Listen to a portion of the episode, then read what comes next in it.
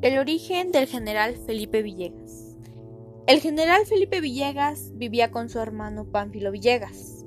Pánfilo Villegas ascendió a ser coronel. Ellos luchaban por las tierras.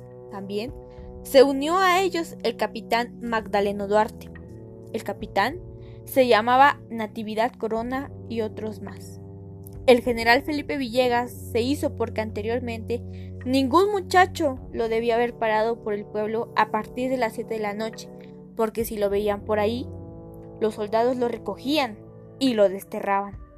Y el general fue uno de ellos que se lo llevaron a Yucatán y ahí cumplió con su castigo y después lo dejaron ir.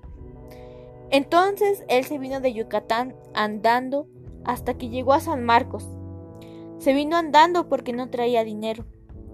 Lo primero que hizo el general cuando llegó al pueblo fue empezar a juntar gente de confianza para que se levantara en armas, y tuvo éxito en ese trabajo, y después empezó a luchar en la revolución.